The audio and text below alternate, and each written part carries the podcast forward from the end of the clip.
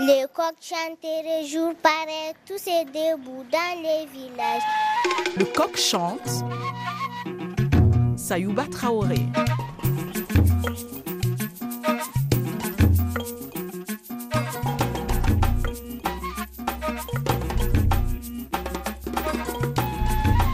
Cette semaine, nous allons revivre la 12e édition des universités africaines de la communication de Ouagadougou. C'est dans le cadre du ministère des Affaires étrangères que cette manifestation a eu lieu fin novembre 2021.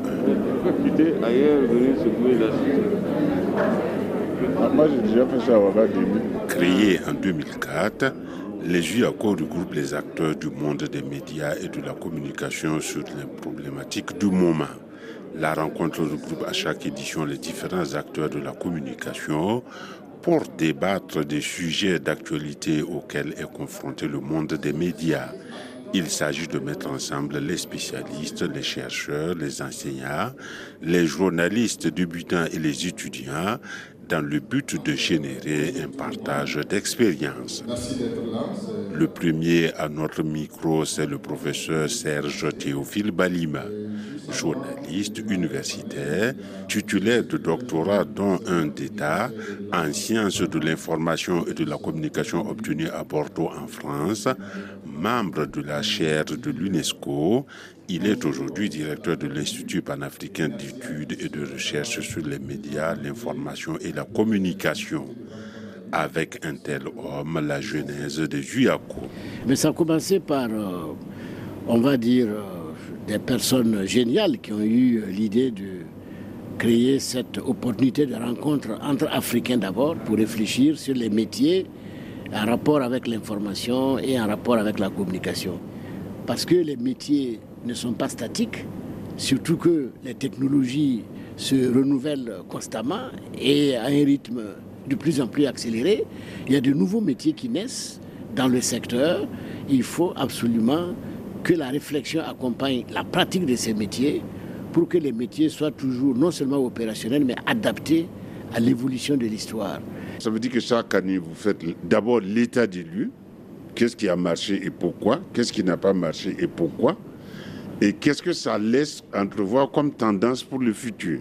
Absolument, vous avez parfaitement compris, c'est réellement l'esprit comme ça des UACO et ça nous permet de voir, par exemple aujourd'hui, en période de crise, comment traiter l'information journalistique sans qu'elle ne soit pas une information de communication. Ce n'est pas évident parce que la moindre information mal gérée peut entraîner évidemment plus que des étincelles, mais ça peut enflammer la société dans son ensemble.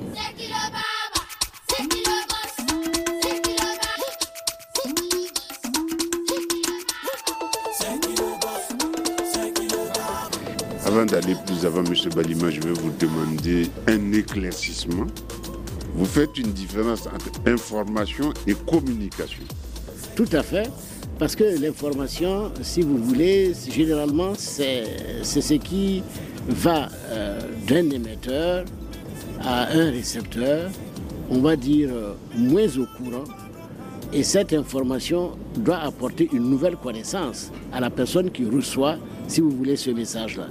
C'est-à-dire que moi qui apporte l'information, mon souci, c'est qu'elle soit vraie. Quelles que soient les implications et les conséquences, ce n'est pas mon problème. Absolument. Alors que la communication, on cherche à vous amener à penser quelque chose. Tout à fait, à penser, à adhérer à votre idée, à votre idéologie et à votre projet. Donc vous vous souciez de ce que le récepteur va faire de votre message. D'accord. Maintenant, nous sommes dans cette douzième édition dans un contexte de crise. Mais je dois dire que les crises n'ont pas commencé aujourd'hui. On a essayé d'abord euh, de casser le monopole des journaux d'État en créant des journaux privés. Et à un moment donné, on a discrédité complètement la presse. Ça fait que euh, tout ce que les journalistes disent pour le grand public, c'est suspect. Viennent s'ajouter ce que vous appelez les réseaux sociaux, les nouveaux moyens d'information. Absolument. Donc euh, nous sommes dans ce contexte-là qui est un contexte justement difficile. Parce que la société est faite de telle sorte que l'homme a toujours appartenu à des réseaux. Si bien qu'aujourd'hui, les réseaux aujourd'hui sont des réseaux numériques, des réseaux sans frontières. C'est ça qui fait à la fois la richesse, la complexité et le danger d'appartenir à ces réseaux et de les utiliser. Je ne suis pas dans une arène de combat. Ma mission est une colombe de paix. Là-dessus vient se greffer la crise sanitaire qui a provoqué en tout cas des angoisses et la crise djihadiste, comme on le dit, qui là est plus directement sécuritaire. Comment on gère la communication et l'information quand on reçoit tout ça ensemble en même temps sur la tête?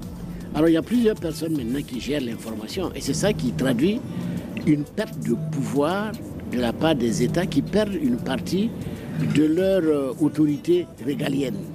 Parce qu'aujourd'hui, des citoyens organisés euh, ont confisqué une partie du pouvoir des États. Mais le problème, c'est que nous, on l'a fait, mais on ne se rendait pas compte que ça allait aboutir à ça.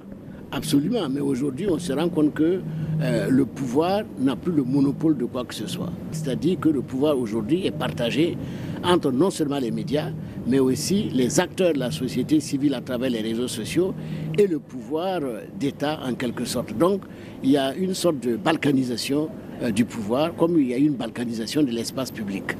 Alors, professeur Cher Théophile Balima, je vais vous remercier parce que je sais que vous êtes ultra occupé, mais vous avez accepté de me donner cet entretien. Merci. C'est moi qui vous remercie. Merci beaucoup.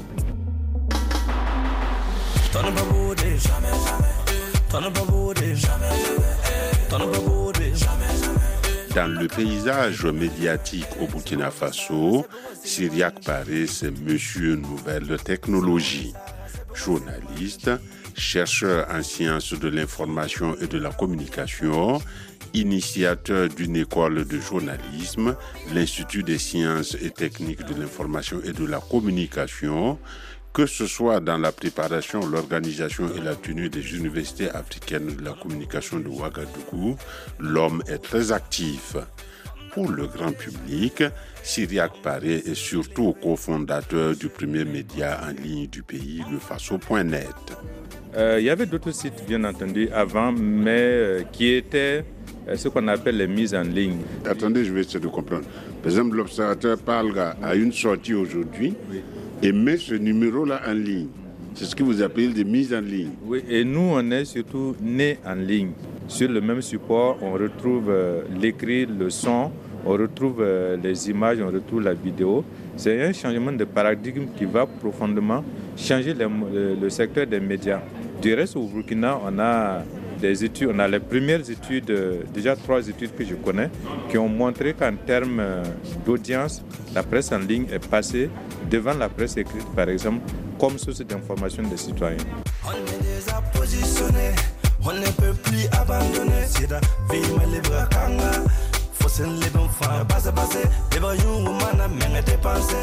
Bon, docteur, je vais essayer de prononcer vos mots à vous scientifiques là correctement.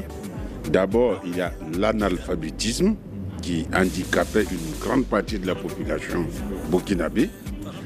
Et avec ce que vous appelez le digital, on a forgé un nouveau mot, ce qu'ils appellent l'électronisme. Ça, c'est nous autres là. C'est vrai, aujourd'hui, c'est essentiellement de l'écrit, ce qui entraîne donc des illettrés. Mais sur WhatsApp, par exemple, euh, vous avez aujourd'hui des groupes qui rassemblent des centaines de personnes qui sont parfois ressortissants d'un village, d'une région et qui communiquent entre eux. Et même ceux qui ne savent pas écrire communiquent par des messages vocaux. Skype, par exemple, qui est euh, un outil de messagerie, de communication. Si vous partez euh, au grand marché de Ouagadougou, discutez avec euh, les petits commerçants qui, pour la plupart, sont illettrés, mais qui commercent qui ont des fournisseurs en Chine, etc., avec qui ils discutent, ils échangent sans problème. Voilà, on vous envoie des vidéos de la marchandise, on vous envoie des messages vocaux pour vous expliquer le prix, etc. Ils échangent sans problème. Le docteur parlait dans cette douzième édition des JUACO, vous n'allez pas chômer parce que vous allez discuter de tout ça. Oui. Vous allez discuter de la crise sanitaire et vous allez discuter de la crise sécuritaire. Oui.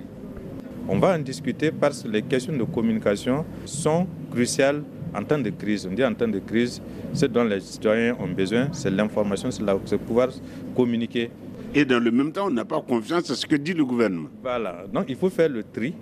Il faut pouvoir fournir une communication saine, mais en même temps apprendre aux citoyens à faire la part des choses, leur donner ce qu'on appelle l'éducation aux médias, au numérique, qui leur permettent de faire la part des choses et se mettre à l'abri des infox, ces fausses informations qui inondent abondamment les réseaux sociaux aujourd'hui.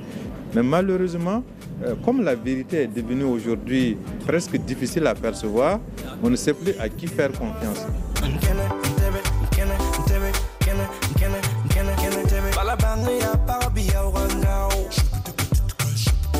C'est pour ça que toutes les salles là sont remplies d'étudiants. Oui, parce que c'est des sujets qui reviennent aujourd'hui dans les cours, euh, dans les réflexions, dans les recherches. Et ça intéresse les étudiants de savoir comment évolue leur pays, mais aussi comment euh, les chercheurs mènent aujourd'hui les réflexions sur euh, les questions d'actualité en ce qui concerne la crise sanitaire, en ce qui concerne la crise sécuritaire. On a la chance d'avoir beaucoup d'experts qui viennent d'horizons divers, qui vont livrer leurs réflexions sur ces questions-là. Je pense que c'est au bénéfice, euh, c'est dans l'intérêt des étudiants de venir les écouter, ce qui explique leur présence massive. Je vous remercie. Je vous remercie aussi.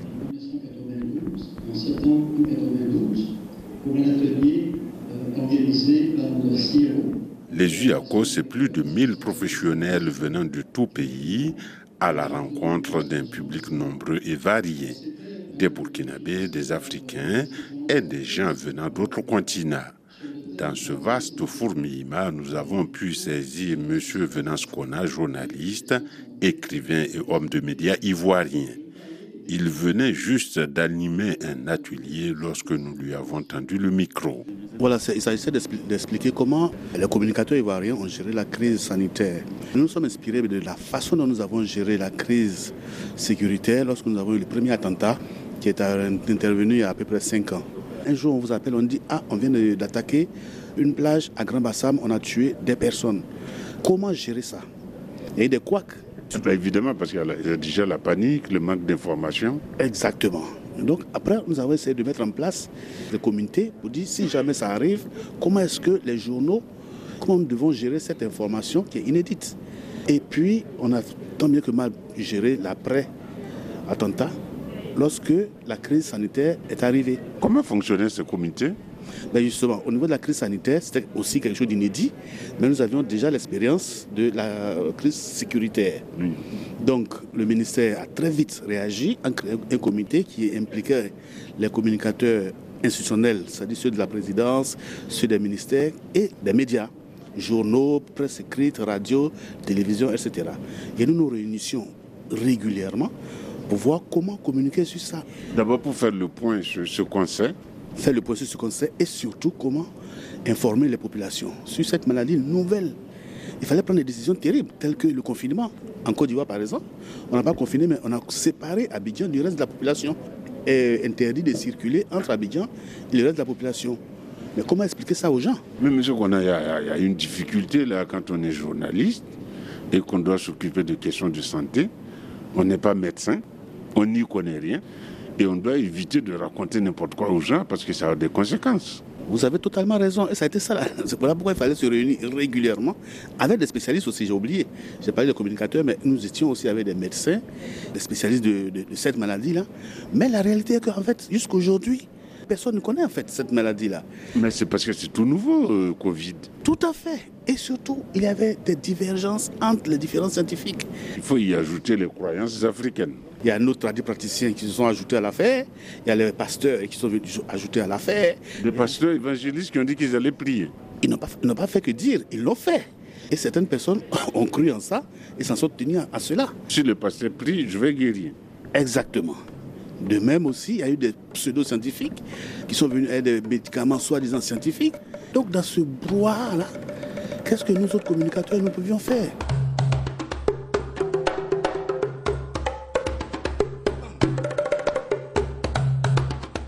Ce que décrit M. Venance Kona est une situation qui peut avoir des conséquences désastreuses. D'abord, il s'agit d'une question de santé publique, ce qui est en soi une affaire délicate.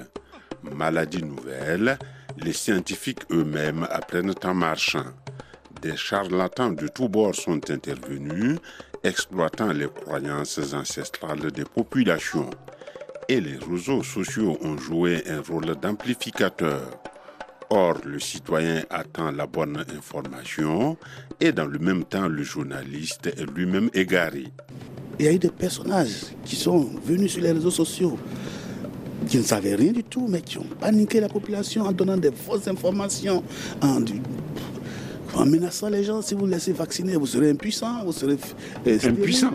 Ah, vous savez que ça, si vous voulez faire peur à l'Africain, ne lui parlez, pas de mort, ne lui parlez pas de, pauvreté, mais dites-lui qu'il sera impuissant, vous allez voir que là, il va réagir. Et une femme, vous dites qu'elle va être stérile Exactement, pour elle, c'est la pire des choses aussi. Donc il y a eu tout ça. Il y a eu beaucoup de choses qui ont été véhiculées. Beaucoup de nouvelles, parmi lesquelles le pauvre euh, citoyen avait du mal à se retrouver.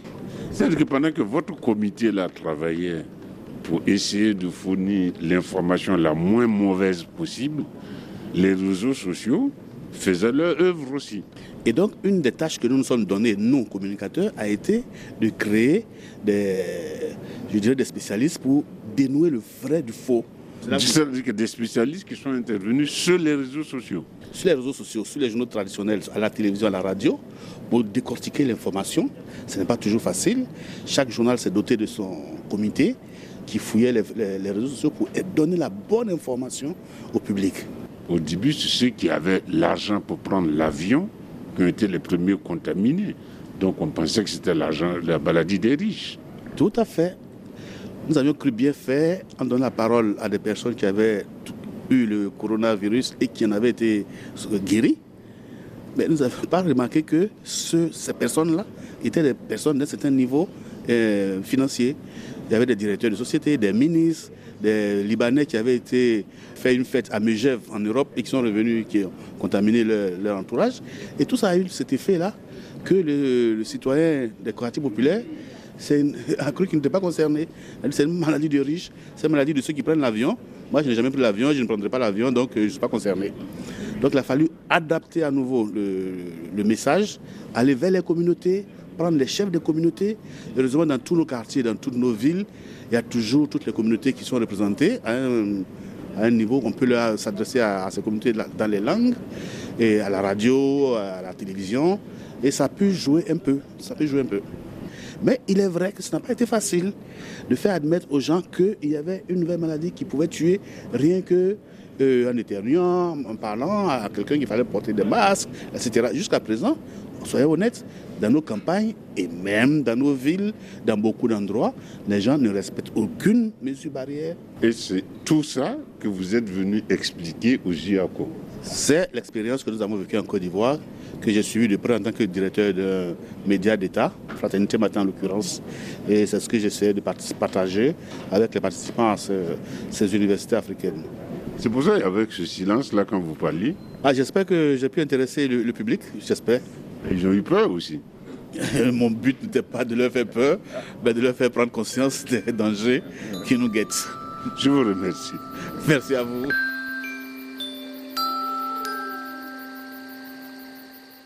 Nous étions à la 12e édition des universités africaines de la communication de Ouagadougou qui a eu lieu du 25 au 27 novembre dernier. Il y avait aujourd'hui à la réalisation Eva Piedel, au micro Sayouba Traoré. Pour retrouver cette émission RFI.fr, pour nous écrire le coq-chante.rfi.fr. Et vous pouvez également consulter notre page Facebook Le Coq Chante. Enfin, si vous aimez cette émission Le Coq Chante, on vous conseille de vous y abonner en recherchant Le Coq Chante dans votre application favorite de podcast. Et si vous voulez nous encourager, mettez-nous 5 étoiles et laissez-nous un commentaire.